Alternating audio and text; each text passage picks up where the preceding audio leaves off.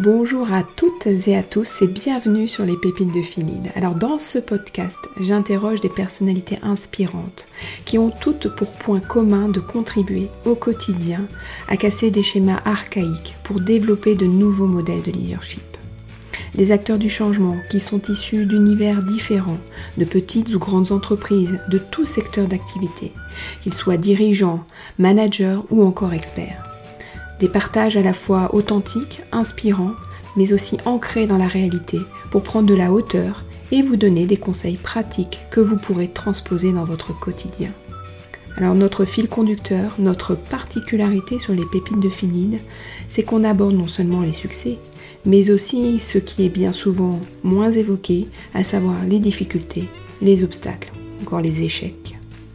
Alors n'hésitez pas à vous abonner à ce podcast et à le partager à vos amis, vos collègues, à tous ceux qui sont concernés par ces sujets, et je sais que vous êtes nombreux. Alors dans ce podcast, j'ai eu la chance d'interviewer Audrey Destan, présidente et fondatrice de la start-up Poppy, qui est la marque de papier d'hygiène 100% recyclé, 100% française, 100% sans chlore et livrée dans un emballage 100% recyclable. Alors un podcast en trois parties, dans lequel nous sommes revenus dans cette première partie sur bon nombre de sujets. Alors tout d'abord le début de carrière d'Audrey et les enseignements qu'elle en a tirés et qui l'ont aidé ensuite à créer son entreprise. Nous avons abordé aussi la question cruciale pour une start-up du recrutement. Et puis également la préparation, ou plutôt le manque de préparation des jeunes entrepreneurs à gérer l'humain. Et enfin, un sujet particulièrement cher à Audrey, l'importance de la congruence entre ce qu'on propose et la manière dont on fait tourner une entreprise.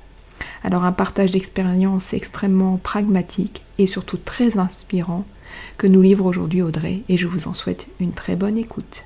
Bonjour Audrey, bienvenue sur euh, les Pipites de Philine. Donc je suis très contente de vous rencontrer euh, car vous défendez alors une cause qui est, euh, qui est noble et extrêmement importante. Vous avez créé Poppy qui est la marque de papier d'hygiène 100% recyclé, 100% française, 100% sans chlore et livré dans un emballage 100% recyclable. Alors aujourd'hui, je vous propose de revenir sur votre expérience à la fois d'entrepreneuse, de dirigeante, mais aussi de manager que ce soit à la fois vos hauts, mais aussi vos bas et comment vous les avez surmontés, ainsi que bah, votre vision du leadership qui est nécessaire pour mener à bien un tel projet euh, dans un modèle d'entreprise qui euh, jusqu'à maintenant faisait un peu figure, euh, enfin jusqu'à il y a peu, faisait encore figure d'exception, mais qui devient de plus en plus la norme en France, à savoir celui des startups. Alors, je vais vous poser une première question par rapport à votre expérience. En effet, moi, j'ai noté que vous avez travaillé dans un cabinet de notation de, start-up avant de créer votre propre entreprise. Qu'avez-vous appris de cette première expérience professionnelle qui vous a servi pour, lancer, pour vous lancer par la suite? Alors déjà, bonjour Sophie et merci pour cette invitation. Je suis très contente d'alimenter le, euh, le, réseau des ESSEC. Donc, euh, merci, euh, merci pour ça. pour revenir effectivement sur, sur mon parcours, alors j'étais chez Early Metrics, qui est plus une start-up elle-même, agence de notation de start-up qu'un cabinet de conseil. puisque moi, quand j'ai rejoint cette boîte en sortant de, de l'ESSEC, j'étais la première salariée. Donc c'était quand même déjà une, enfin c'était une toute petite boîte, donc je ne sais pas si on peut parler de, de cabinet à ce moment-là. Et justement, moi, j'avais pas du tout envie de rejoindre un cabinet de conseil. Enfin, le terme même me faisait un petit peu peur. Et donc, j'ai rejoint plus une start-up. Il se trouve que c'était elle-même une agence de notation de start-up. Et le principe de cette agence, c'était de, euh, d'analyser des données financières et extra-financières de jeunes entreprises, euh, start-up ou PME innovantes, pour le compte soit d'investisseurs, soit de grands groupes qui voulaient investir dedans ou travailler avec. Et donc, euh, de fait, je me retrouvais à noter ou à faire noter des entreprises sur des critères, une quarantaine de critères, avec euh, en gros distribuer les bons et les mauvais points. Donc, ce que j'ai quand même appris dans cette boîte-là, même si évidemment euh, j'ai refait des erreurs alors que je les avais moi-même spotées chez les autres, bah, c'est quand même des éléments à faire ou à ne pas faire quand on est un entrepreneur, quand on lance une entreprise, etc. Donc, c'est vrai que ça m'a beaucoup servi pour ça. Et surtout, ça m'a donné aussi l'envie Mmh. À un moment, à force de noter euh, plein de gens qui lancent des boîtes, bah, c'est sûr qu'on finit, euh, enfin c'est sûr. En tout cas, on a plus de chances, je pense, de lancer la sienne. Voilà. Ça, a créé la fibre chez vous, en tout cas, l'envie de, créer votre start-up. Alors, créer, non, parce que je l'avais euh, clairement avant. C'est aussi pour ça que j'avais rejoint cette boîte. Mmh. Et, et que j'ai fait beaucoup de sacrifices, y compris salariaux, en la, rejoignant au tout début. Hein. Mais, mais en tout cas, ça l'a, on va dire, conforté, développé, etc.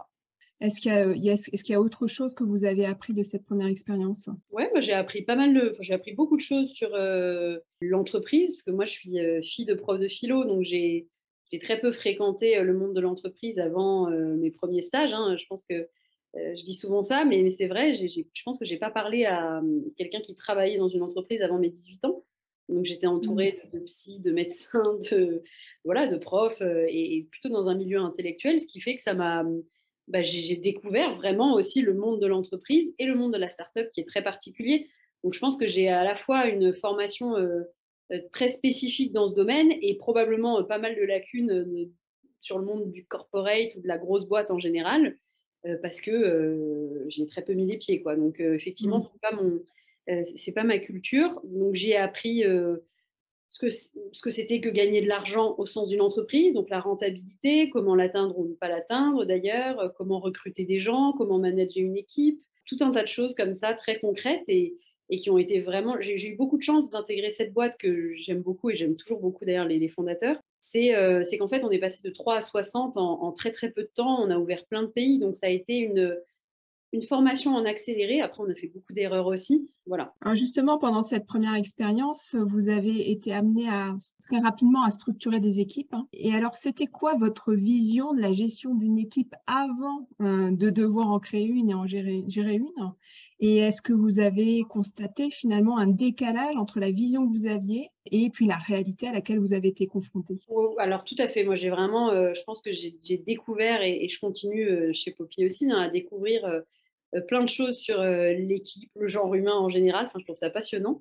Je pense que j'avais pas en tête, et peu de gens ont en tête, à mon avis, la complexité du recrutement et ensuite, effectivement, du, management des équipes. Je vous donne un exemple concret. Je pense que l'erreur qu'on a pu faire dans ma boîte précédente, que j'ai pu faire, hein, je, le prends pour moi en l'occurrence, c'est le fait de, recruter des gens qui sont tous des gens, en l'occurrence des analystes financiers, donc qui sortent de grandes écoles de commerce, et euh, de penser soi-même et d'être sincère au début en tout cas euh, que tout le monde va devenir manager, que tout le monde va monter en fait. Et c'est une grosse erreur parce que finalement, il n'y a pas de place pour tout le monde. Et donc, si on recrute que des gens qui ont euh, beaucoup d'ambition pour eux-mêmes au sein d'une même entreprise, bah, on se retrouve en fait avec euh, bah, des gens bloqués qui n'arrivent pas à évoluer. Et soi-même, en tant que manager, on se rend compte que bah, on a fait des fausses promesses auxquelles on croyait, ou sinon que on doit créer des postes un peu dans tous les sens pour essayer de satisfaire tout le monde. Donc voilà, c'est aussi le problème de, des, recrutements qui, qui, vont que dans une cible particulière ou que taper dans une catégorie euh, socio-professionnelle. Et, euh, et, voilà, c'est aussi pour ça, moi, que ça m'intéressait plus de travailler spécifiquement dans le service parce que euh, je trouve que justement, ça amène à recruter que des profils qui sont du même acabit, quoi. Voilà.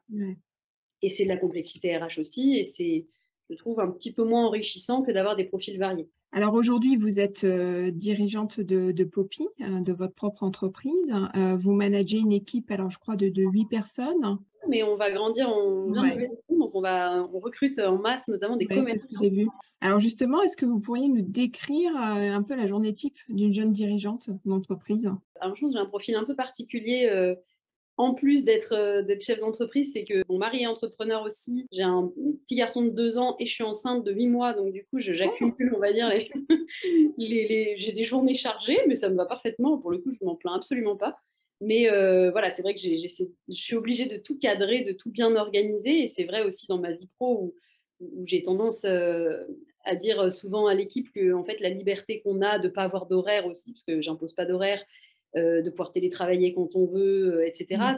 Ça nécessite du coup d'avoir des process hyper carrés, un calendrier hyper carré et on sait qui est où, quand, etc. Donc euh, voilà, c'est moi j'aime bien quand je démarre ma semaine et que je sais exactement ce que je vais faire à, quel moment de la journée.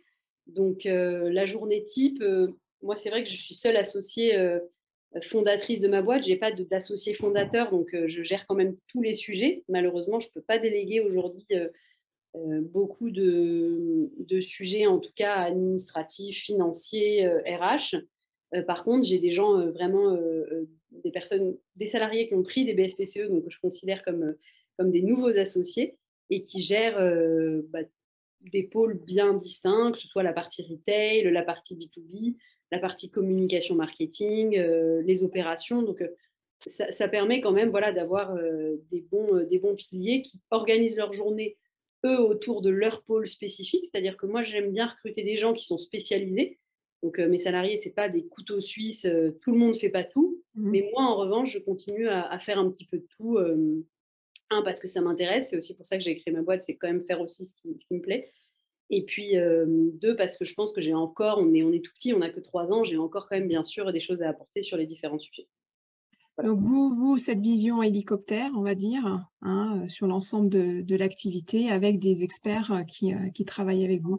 Exactement, exactement des experts, euh, mais juniors, hein, parce qu'on on a tous entre 20 euh, et 20, je crois, 21 mmh. peut-être maintenant, et 32 euh, ans. Donc, justement, là, les enjeux des prochains recrutements, ça va être de recruter des profils un petit peu plus seniors aussi pour nous aider à structurer et aussi, d'un point de vue purement opérationnel, créer de la valeur sur nos métiers qu'on ne connaît pas mmh. toujours très bien. Alors, dans votre, euh, votre activité, quelle est la place de l'humain? Alors, je pense que dans toute euh, jeune entreprise ou start-up, hein, je pense que c'est très vrai pour des jeunes PME aussi, l'humain, c'est, je ne dis pas ça pour que ça fasse bullshit ou quoi que ce soit, hein, mais je pense que c'est central parce que c'est sur les premiers salariés, moi j'y crois beaucoup, que va vraiment se construire l'entreprise. C'est pour ça, il y a deux écoles, mais moi j'ai toujours considéré que euh, au début d'une boîte, il ne faut pas recruter que des stagiaires. Enfin, après, effectivement, la boîte a les moyens ou non et le modèle économique pas de recruter des CDI, mais je trouve que c'est très important de ne pas avoir des gens qui tournent constamment au début parce que c'est sur ces premières personnes qu'on construit aussi des valeurs, euh, un ADN commun, euh, une, euh, des obligations les uns envers les autres. Donc voilà, moi, mon premier CDI, ça a été Florine, qui est toujours là, qui maintenant a des PSPC dans la boîte et qui était en CDI au moment où c'était quand même très risqué puisque en plein Covid, enfin voilà, ça aurait été plus simple de prendre un stagiaire, mais je trouve que ça, montre aussi que l'humain est important. Et donc, on n'est pas, chez Poppy, on n'est pas une, boîte à stagiaires. Voilà, ça c'est, euh, je pense que c'est très important de, l'avoir en tête. Et nous, c'est vrai qu'on défend, en fait, on, vend des papiers d'hygiène qui sont euh, écologiques, français, et euh, avec tous les labels qui vont avec, et avec un aspect santé aussi, puisqu'il n'y a pas de chlore, pas de parfum, etc. Mmh. Et donc, l'humain, de fait, est présent dans ces trois catégories. Et c'est vrai que moi, je, ne considère pas que je suis écolo politiquement. Par contre, je pense que l'écologie, c'est avant tout humain. Et c'est mmh. pour ça que, par exemple, la vision de l'écologie de Poppy, c'est que notre engagement caritatif, par exemple, parce qu'on reverse une partie de nos produits à des associations, il est toujours orienté vers les hommes et jamais vers les arbres. Je toujours, je préfère sauver un homme que sauver un arbre parce que je pense que à terme, la planète pourra se sauver elle-même, alors que nous, malheureusement, euh, il nous reste a priori peu de temps. Donc, euh, même dans notre vision écologique, l'humain me paraît plus central que euh, l'aspect végétal des choses, si vous voulez. Donc, ouais, ouais c'est très important dans ma vision du monde. c'est fondamental, ouais. Est-ce que vous avez l'impression d'avoir été suffisamment préparé à cela, à cette partie humain extrêmement importante dans la gestion d'une entreprise, lors de vos études? Alors, très sincèrement, Sophie, j'aime profondément les secs. Euh, mais vraiment pas. Mais alors vraiment, vraiment pas, parce que peut-être parce que j'ai pas choisi non plus la bonne formation, je suis restée très généraliste. J'ai beaucoup profité de mon école, mais très peu finalement du parcours. Ça, je regrette justement du parcours de formation et tout. J'étais pas, je me suis pas bien renseignée. Voilà, j'ai été euh, trop généraliste. Mmh. C'est sûrement de ma faute, mais en tout cas non, moi j'ai pas du tout été préparée, euh, pas du tout. Je, je, je veux dire, j'ai jamais, je sais même, même pas si en sortant de l'école j'avais conscience que c'était qu'un contrat de travail. Vous voyez, donc euh, non, non, franchement, pas du tout préparé là-dessus. Je pense que d'ailleurs, qu'en cours d'entrepreneuriat, on devrait beaucoup plus parler de ça plutôt que de parler justement euh, de, ce fantasme un peu de la Startup Nation et tout, Silicon Valley. Oui, très bien, mais il y a quand même aussi des choses concrètes, des outils concrets qu'il faut donner aux, jeunes entrepreneurs parce que moi, j'ai eu la chance d'être chez Early Metrics pour apprendre justement la partie RH, d'être très bien entourée, etc. Mais, mais si j'avais commencé, j'aurais fait plein d'erreurs. J'aurais fait énormément d'erreurs qui m'auraient peut-être coûté très cher aussi. Donc, non, franchement, je n'ai pas été préparée. Par contre, là où j'ai été préparée, je trouve, à l'humain au-delà de l'aspect RH, c'est quand même, pense pas briser les règles de la laïcité en disant ça. C'est vrai que moi, j'ai une vision assez. Enfin, je, suis, je suis pratiquante voilà, chrétienne et c'est vrai que j'aime bien appliquer aussi des éléments que j'ai appris de ma spiritualité ça peut être tout autre type de spiritualité, hein, dans ma vie euh, d'entreprise et d'entrepreneur. Je m'en sers beaucoup, parfois quand je dois décider entre une situation A et une situation B, je me demande euh, un peu ce que la morale exige. Quoi, voilà. Mais je mmh. pense que chacun le fait, que ce soit euh, religieux ou pas. Hein. Et voilà, c'est terminé pour aujourd'hui. Un grand merci pour votre écoute. J'espère que cela vous a plu. Et si c'est le cas, n'hésitez pas à mettre des étoiles et un commentaire sur les applications dédiées et aussi à en parler autour de vous et à diffuser ce podcast. Vous pouvez me suivre sur LinkedIn et Instagram sur la page Sophie Lordet ou Phil Et enfin, n'hésitez pas à me faire suivre vos suggestions d'invités en m'écrivant sur contact.phillead.com. Et donc je vous dis à bientôt sur un prochain podcast.